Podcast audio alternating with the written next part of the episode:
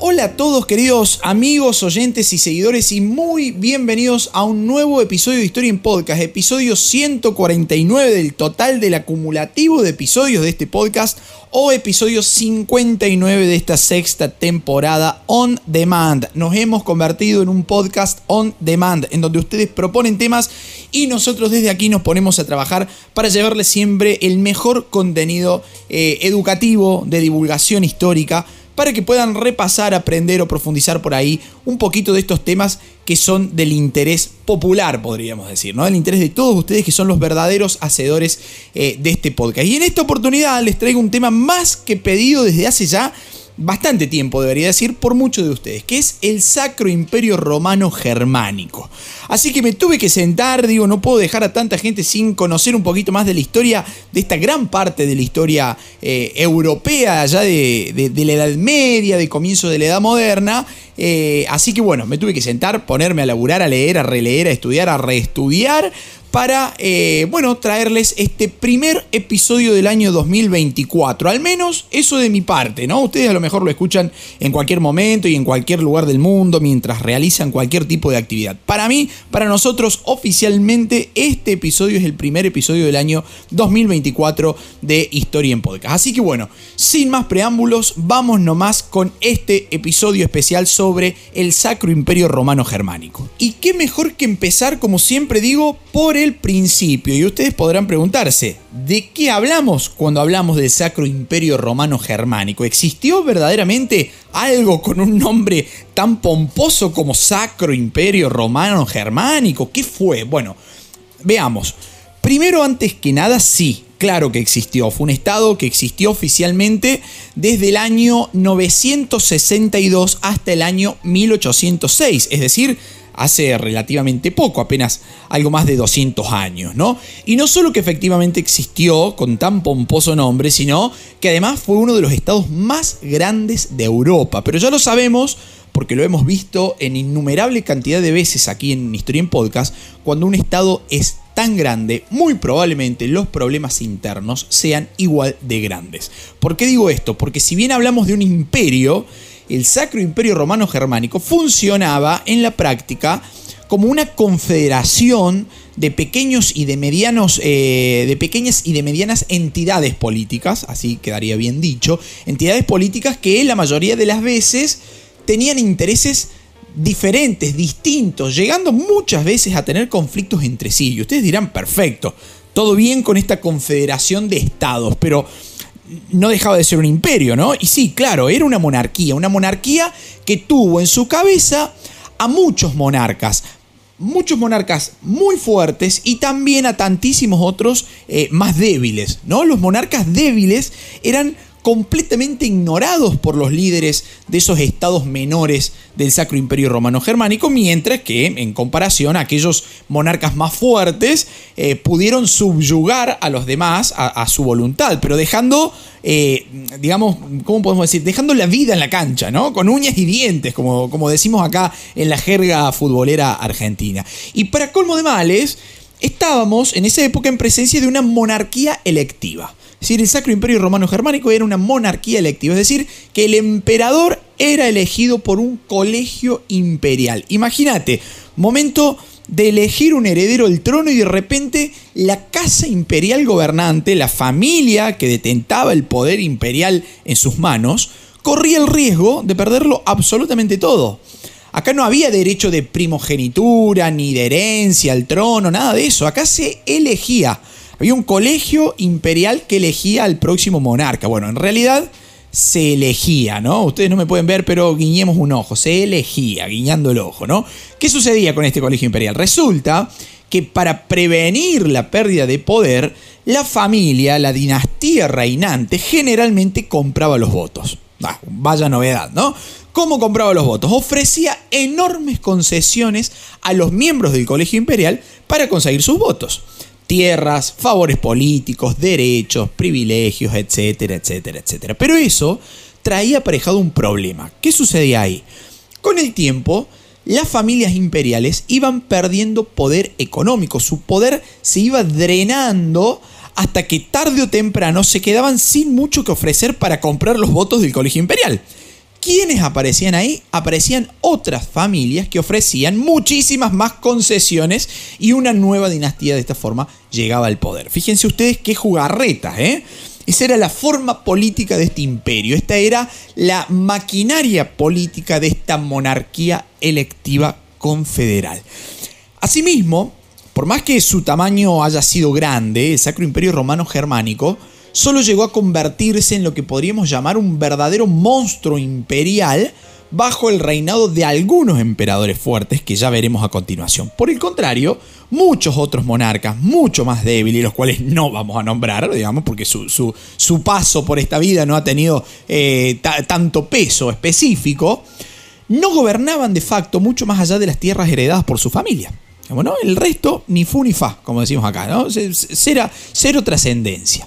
Ahora, ¿cómo fue que inició eh, sus días una entidad política tan compleja como este Sacro Imperio Romano Germánico? ¿no? Bueno, para eso debemos retrotraernos un poquito hasta los siglos 8 y 9 sobre un tema que nosotros ya vimos aquí en Historia en Podcast. En este episodio vamos a estar linkeando, enlazando montones de otros episodios que ya hemos ido desarrollando en esta eh, sexta temporada y también en, anteriores, ¿no? Pero en este caso puntual sobre el origen del Sacro Imperio, eh, hay un tema sobre que nosotros ya tratamos, que es el reinado de los francos, un reino enorme que se extendió por toda Europa Central y gran parte de Europa Occidental, iniciado en el día de la Navidad del año 800, cuando un rey, el rey Carlomagno, se hizo coronar como emperador en Roma.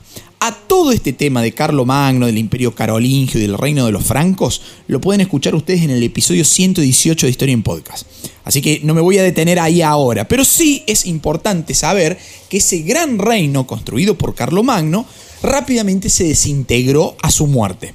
¿Sí? Muere Carlomagno y comienza un proceso de desintegración del imperio franco o del imperio carolingio. ¿Cuándo va a iniciar ese proceso de, desintegración? Cuando el imperio pasó a manos de sus nietos, de los nietos de Carlomagno. ¿Qué hicieron los nietos de Carlomagno? La patinaron, le patinaron toda la guita al nono. ¿Cómo?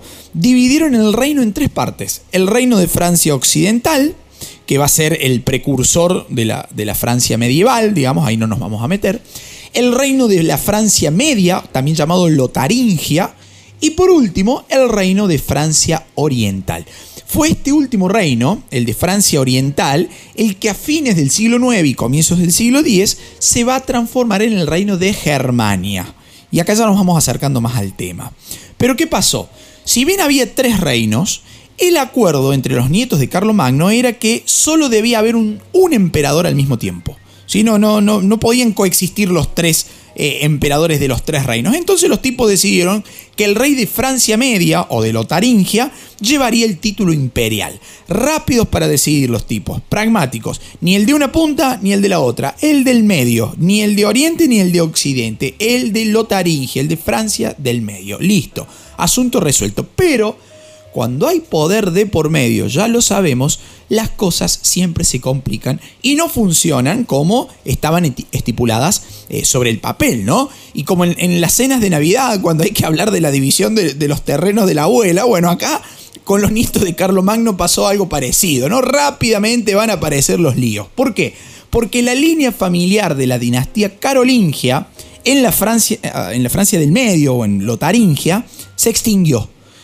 ¿Sí? Se extinguió la línea familiar de la dinastía carolingia en Francia del Medio. Y ahí empezó el caos. Y podemos decir también empezó el origen del Sacro Imperio Romano Germánico. Resulta que como eh, conclusión, digamos, ¿no? como resultado de la extinción de la dinastía carolingia, el reino del Medio se convirtió en un verdadero caos político, a tal punto que se dividió en dos. El reino de Borgoña, por un lado, y el reino de Italia, por el otro. Y fue justamente una princesa italiana llamada Adelaida la que en el siglo X le pidió al rey de Germania, es decir, el que anteriormente era, lo que anteriormente era la Francia Oriental, le pidió que la ayudara a poner orden en su zona de influencia, esto es al sur de los Alpes. Así fue que Otón I, rey de Germania, Otón I, salió en ayuda de la princesa Adelaida. Invadió el norte de Italia, restauró el orden y adivinen qué pasó después. El tipo se enamoró de Adelaida y producto de ese amor se casaron. Y producto de ese casamiento y de ese empoderamiento, Otón dijo, me voy hasta Roma, ya que estamos acá cerca, me voy a dar un paseo por Roma. A ver, digo empoderamiento porque Otón I además de ser rey de Germania, era ahora, también a través del linaje familiar de, su reciente esposa Adelaida, rey de Italia. Entonces, según su concepción de la política, según su visión, esto lo hacía merecedor de un título imperial. Así que ni lento ni perezoso, Otón I fue hasta Roma, golpeó la puerta al Papa y le pidió al mismísimo pontífice que lo coronara. Esto hubiera sido una arduísima eh, tarea, si es que existe esa palabra, ¿no? Una ardua tarea eh, en tiempos pasados. Pero ahora, después del caos en el que había estado sumido el reino de Italia, la llegada de Otón puso paño frío, fue como un respiro, restauró el orden.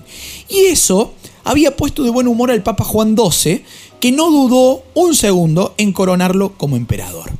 Así fue que Otón, ahora convertido en emperador, decidió mudar la oficina, digamos, que los emperadores anteriores habían tenido en el reino de Francia del Medio, o de Lotaringia, eh, de acuerdo, de acuerdo a, a, lo establecido por los nietos de Carlomagno, la mudó de Francia del Medio a Francia Oriental, o lo que vamos a conocer de ahora en más como el reino de Germania. Lugar en el que iba a permanecer por el resto de la historia el Sacro Imperio Romano Germánico. Así, año 962, año de la coronación de Otón I por el, eh, por el oficiante Papa eh, Juan XII, es considerado como el año de inicio de origen del Sacro Imperio Romano Germánico. Si ustedes buscan info en internet, pueden encontrar que algunos sitios, incluso algunos historiadores, consideran que el Sacro Imperio Romano Germánico inició en el año 800 con la coronación del propio Carlomagno, pero esa entidad política es conocida hoy en día como el Imperio Franco o Imperio Carolingio, como dije, como dije hace un rato, ¿no? Así que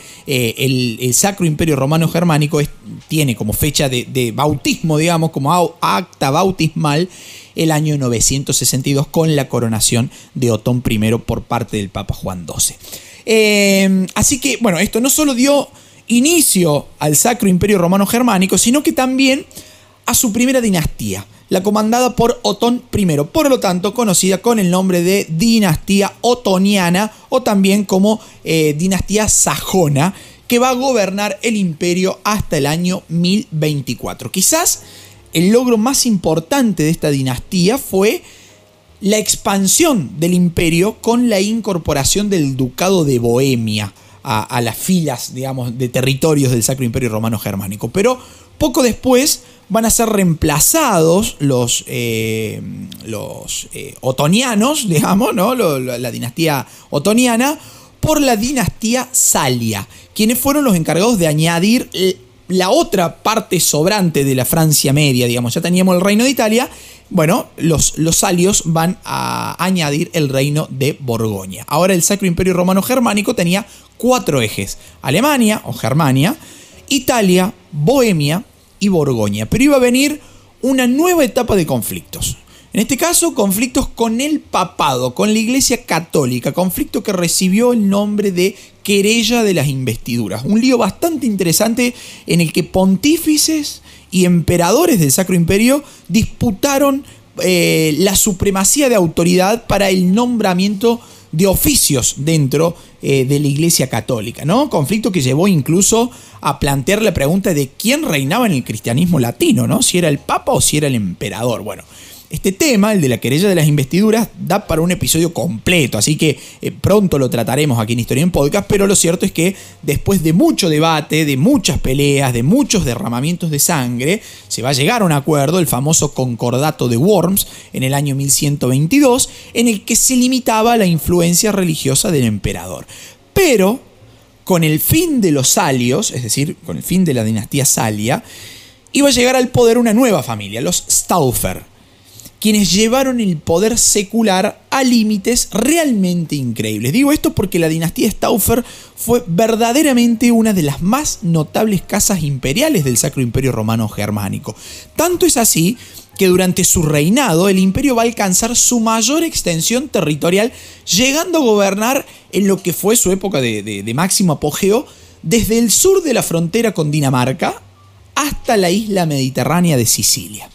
¿Sí? El primer emperador de los Stauffer fue Federico I, que por el color de, su vello facial fue conocido como Federico Barbarroja. Él, por ejemplo, va a participar en la Segunda Cruzada, tema que también hemos visto aquí en Historia en Podcast en el episodio 128 y, al cual lo recomiendo fuertemente, ¿no? Un episodio muy lindo.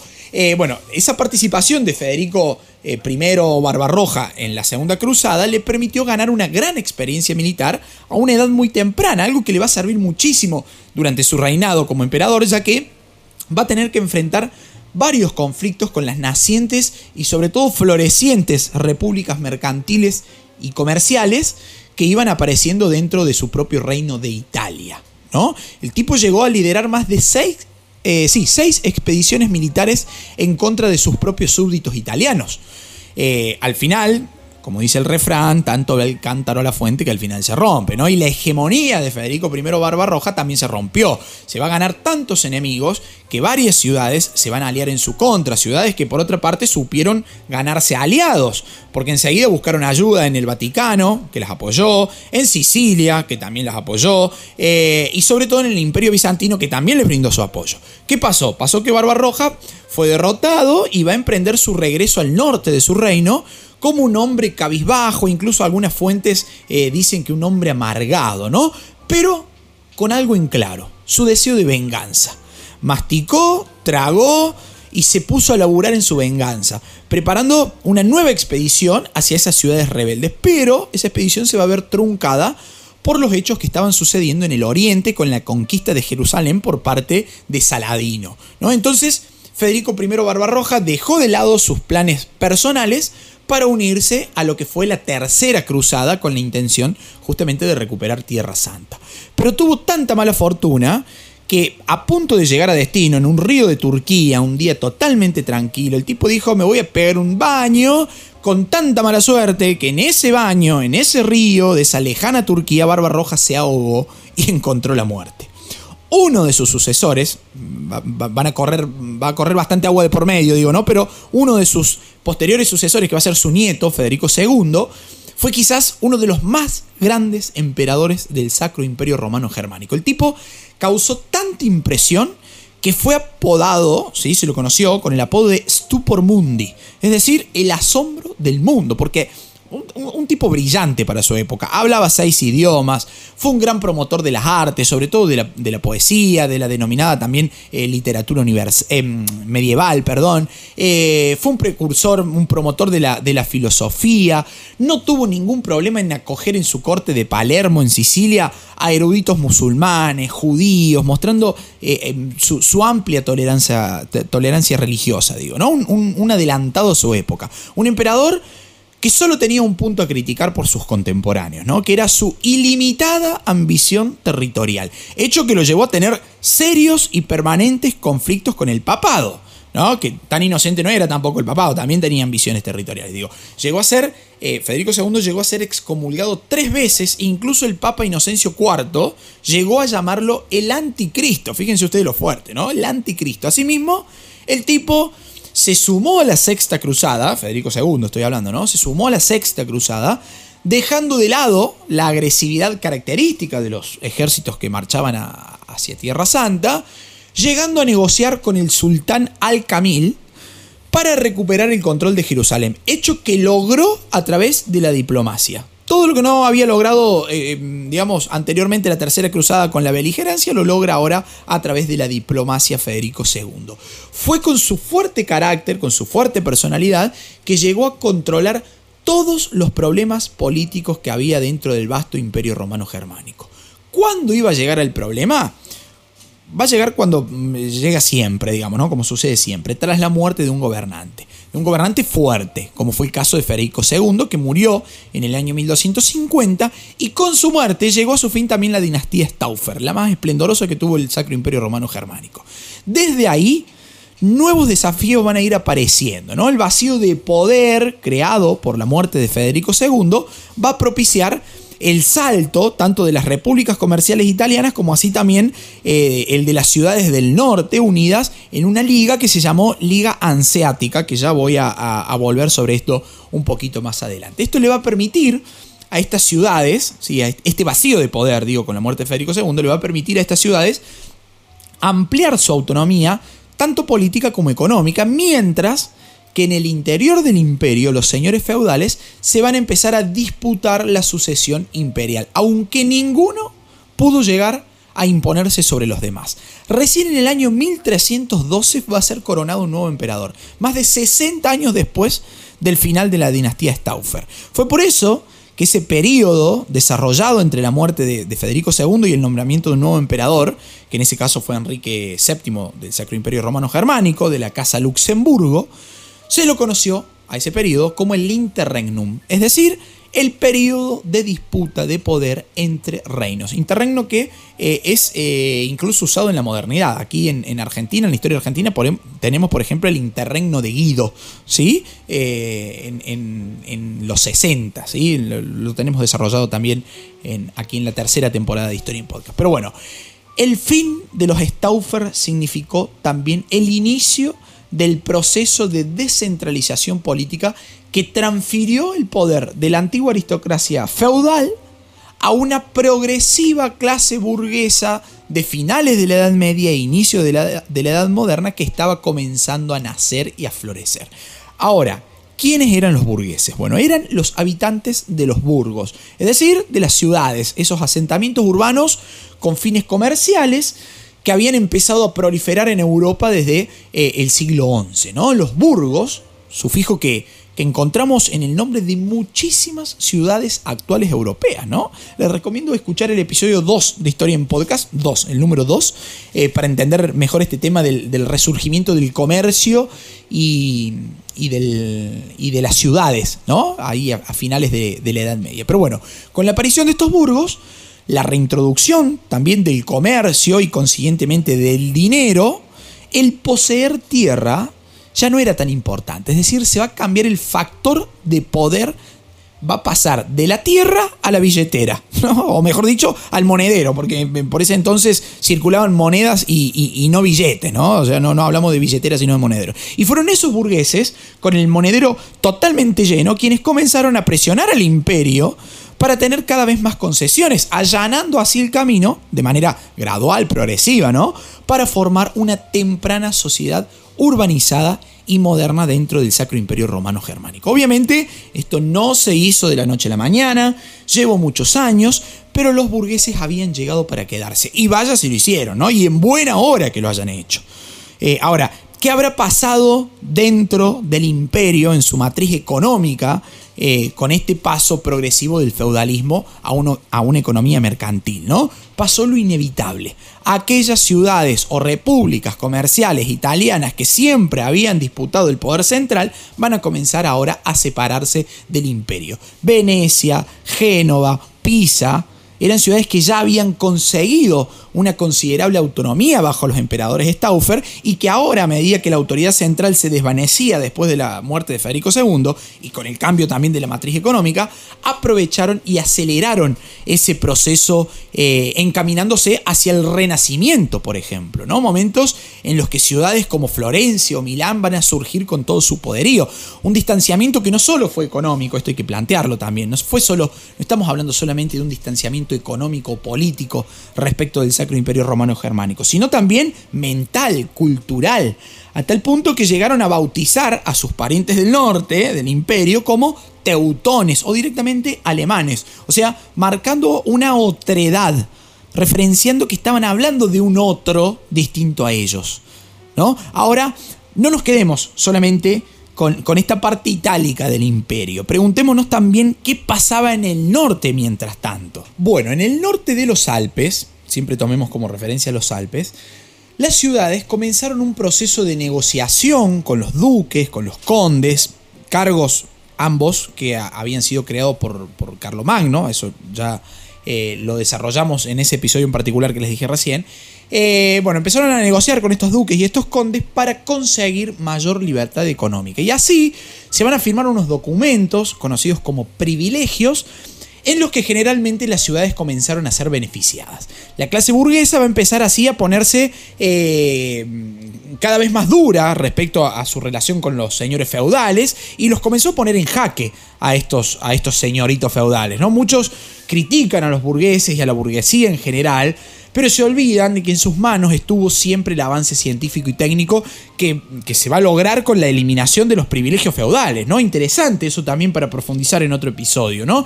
todos los adelantos que la burguesía trajo al mundo. No se compara con ningún otro momento de la historia de la humanidad, ¿no? En fin, más allá de eso, Dentro de las ciudades los artesanos también comenzaron a organizarse en los denominados gremios medievales, que rápidamente se van a convertir también en cuerpos políticos que controlaban el mercado local, ¿no? controlaban la cantidad de producción, los aranceles comerciales, absolutamente todo. Incluso las ciudades más prósperas comenzaron a unirse. ¿Sí? Así empieza a surgir, por ejemplo, la Liga Lombarda en el norte de Italia con Milán a la cabeza, o la Liga Anseática que les nombré hace un ratito con ciudades como Hamburgo, Bremen, Danzig. ¿no? La importancia de esas ligas, de esas ligas de ciudades, era que podían presionar en conjunto a los señores feudales y a los monarcas para sacarle todavía más concesiones y privilegios a esa aristocracia feudal que se encontraba ya en clara eh, decadencia. ¿no? Eso va a dejar en evidencia que el Sacro Imperio Romano Germánico no necesitaba ya de un emperador fuerte para, para mantenerse ¿no? y para florecer. Fue por eso que la autoridad imperial menguó notablemente durante la denominada Baja Edad Media. Ahí las ciudades, los gremios y los burgueses cooperaron en conjunto para mejorar las posiciones locales, es decir, de cada ciudad. Mientras tanto, el título imperial iba pasando de dinastía en dinastía. La última que nombré creo que fue la de los Luxemburgo, ¿no? Que después pasó a la de los Baviera y luego a los de Bohemia, hasta que finalmente aterrizó en la dinastía de los Habsburgo en el siglo XV. Esta dinastía, la de los Habsburgo, fue la que gobernó el Sacro Imperio Romano Germánico desde el año 1415 hasta, escuchen bien, hasta el último día del Sacro Imperio en el año 1806. Es decir, durante casi 400 años. Y fue justamente eh, durante el dominio de los Habsburgo cuando el Sacro Imperio Romano Germánico experimentó una era de grandes conflictos religiosos, haciéndole vivir una de sus épocas más oscuras. ¿No? ¿Qué va a pasar ahí? Resulta que mientras la familia imperial era firmemente católica, en el norte del imperio iniciaba la reforma protestante que estalló en el año 1517 a instancias de un monje, eh, de un monje llamado Martín Lutero. ¿no? Una reforma que fracturó la cristiandad occidental. Un gran número de ciudades aprovecharon esta oportunidad para resistir a los Habsburgo católicos. Rápidamente, una reforma en el ámbito de la religión va a comenzar a tomar también dimensiones políticas y dimensiones económicas. Así, el imperio se fracturó, quedando el sur eh, de los territorios alemanes junto con Austria, con Renania, con Bohemia, como representantes del catolicismo, mientras que al norte ciudades como Estrasburgo, como Frankfurt, se convirtieron en baluartes del protestantismo. Así de complejo fue el panorama que tuvo que enfrentar, por ejemplo, el emperador Carlos V, quien, eh, al mismo tiempo de enfrentar todos esos, esos, conflictos religiosos y políticos, debía batallar militarmente contra los turcos, por ejemplo, que habían terminado con el imperio bizantino en el oriente, ¿no? en el frente oriental, y amenazaban con tomar Hungría también, que era una tierra de dominio de los Habsburgo, pero oficialmente fuera del Sacro Imperio Romano Germánico. Bueno, Carlos V terminó exhausto y va a terminar abdicando en el año 1555, cediendo frente a la demanda de estos eh, reinos protestantes, ¿no? Ahora, ¿qué demandaban estos reinos protestantes, o mejor dicho, estas ciudades protestantes? Bueno, demandaban la autodeterminación religiosa, es decir, cada Estado miembro del Sacro Imperio Romano Germánico podía o debía, según sus criterios, decidir sobre sus tierras eh, en el sentido de si eran católicas o protestantes. El emperador no se podía meter, se debía mantener al margen de los asuntos religiosos que estuvieran fuera de sus propias tierras, ¿no? Ahora si los, si los emperadores tenían sus propios reinos, bueno, esos reinos decían ellos, pero en el resto de los reinos, ¿sí? que eran parte del Sacro Imperio Romano Germánico, los emperadores no tenían eh, área de incumbencia, ¿no? Nuevamente estamos en presencia de una pérdida de poder imperial. Situación que se va a ver agravada cuando los Habsburgo, eh, que eran al mismo tiempo emperadores y reyes de Bohemia, ¿sí? enfrentaron una nueva redada, un nuevo conflicto en el año 1618. Ahí la nobleza bohemia se va a rebelar y va a deponer a Fernando II como rey de Bohemia, pero no como emperador, ¿no? Y le van a ofrecer la corona a un candidato protestante, la corona de Bohemia. Estamos hablando que son tierras de los Habsburgo. ¿Qué hizo Fernandito? Totalmente encolerizado, ahora solo como emperador del Sacro Imperio Romano Germánico, tomó represalias mediante una expedición militar contra el reino de Bohemia, dando inicio a un largo, a un prolongado y sangriento conflicto conocido en la historia con el nombre de Guerra de los 30 años.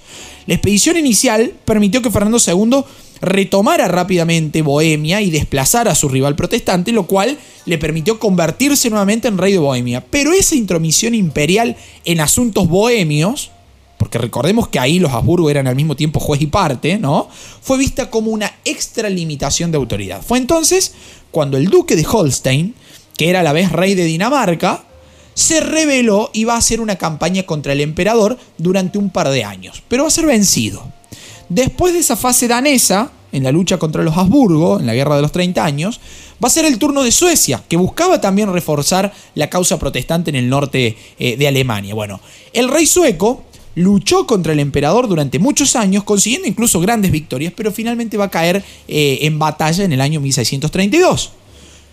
Cuando los opositores nórdicos de los Habsburgo fueron cayendo, primero los daneses, después los suecos, los únicos en la sala que levantaron la mano con coraje para enfrentar esa dinastía fueron los franceses, los franceses occidentales, los que no, no, nos hemos metido, no hemos tocado hasta el momento, porque no pertenecía al Sacro Imperio Romano Germánico. Bueno, esos franceses decidieron intervenir directamente en el conflicto. Finalmente, tantas luchas, luchas que se libraron generalmente en tierras alemanas, dejando devastada la región durante décadas, hicieron que la posición imperial se fuera debilitando a medida que el conflicto se estiraba en el tiempo. A esto hay que sumarle no solamente la intervención de daneses, de suecos, de franceses, sino también la resistencia interna de muchos príncipes que fueron parte de esta guerra de religión, de esta guerra de los 30 años, que ayudaron a limar la autoridad imperial.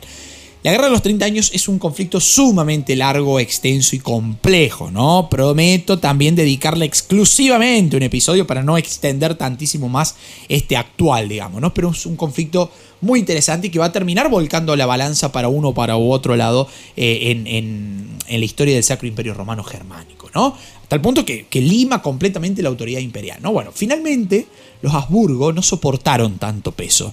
En el año 1648, después de un largo periodo de, negociaciones, se acordó un conjunto de, medidas de paz integral. Llegaba así la paz de Westfalia, que logró dar por terminado ese calamitoso conflicto, ¿no? una de las guerras más letales, ruinosas y catastróficas en la historia eh, europea, ¿no? que fue la Guerra de los 30 años. A fin de cuentas, la paz llegó, no solo en un sentido religioso, sino también laico, secular. Por lo tanto, el Sacro Imperio Romano Germánico, después de tantos años, tuvo su debido tiempo de paz. Aunque, a decir verdad, después de la paz de Westfalia, si bien los Habsburgo eh, permanecieron en su lugar como emperadores del Sacro Imperio, su poder se fue limitando cada vez más a sus posiciones en Austria, en Bohemia y en Hungría.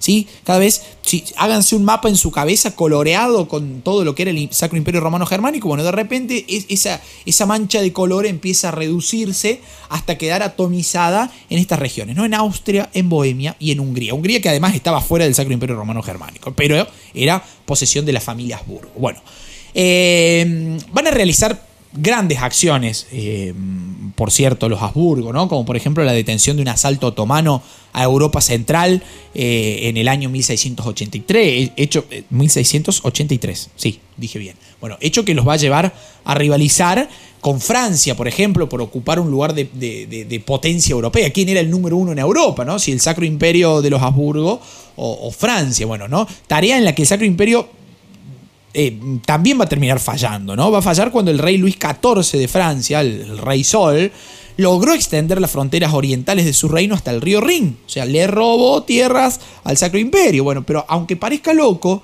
por más desafiante que los franceses se mostraran, el gran desafío que iban a tener por frente ahora los Habsburgo no era enfrentar, enfrentar los embates que venían dirigidos desde París, sino desde dentro de su propio imperio.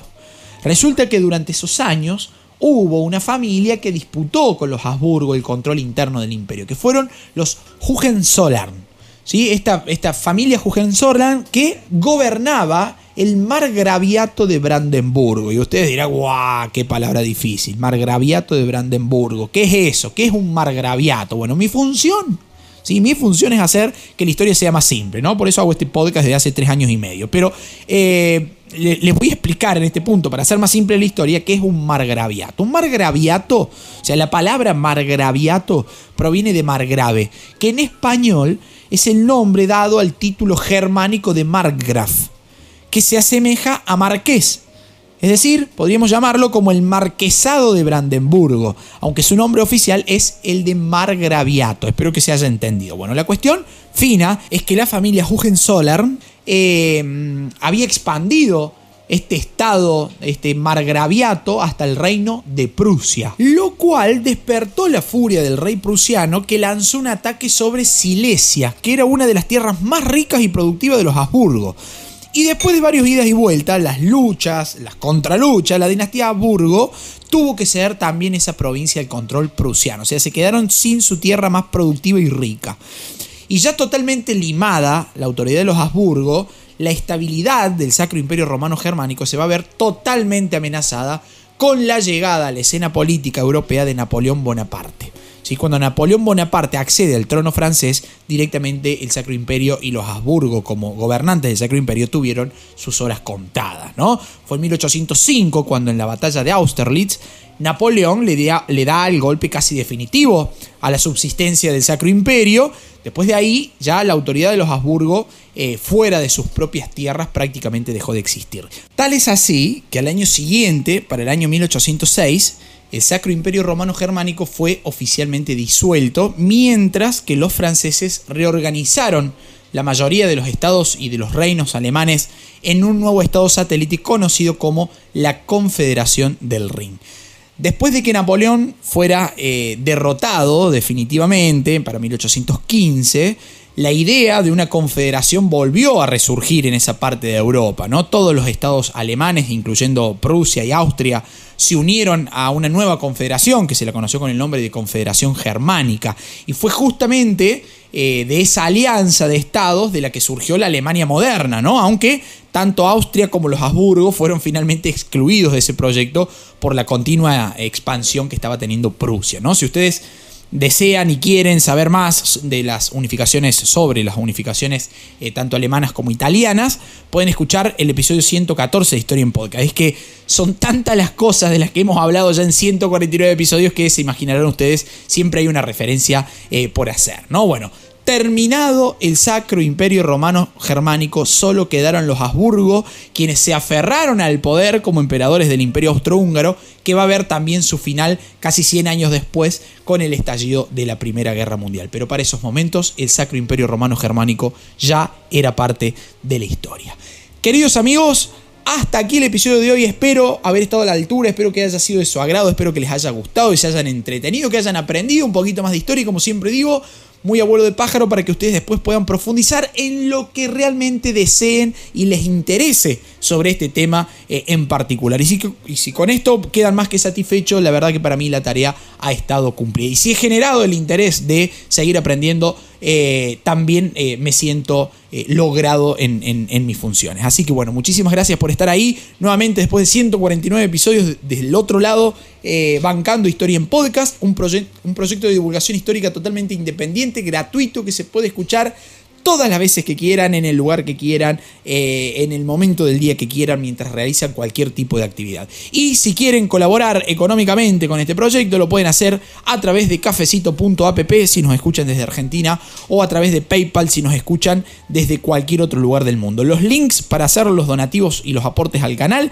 lo van a encontrar en nuestra página web historienpodcast.com.ar. Aquí en la descripción de este episodio está el link para ir a esa página en donde pueden comprar nuestros libros, ver nuestras tiendas, nuestras redes sociales, proponer temas, eh, ver nuestras participaciones, nuestros reconocimientos, etcétera, etcétera, etcétera, y también realizar los donativos, los aportes económicos al canal. Queridos amigos, hasta un próximo episodio cuando la historia nos vuelva a encontrar. Chao, muchas gracias.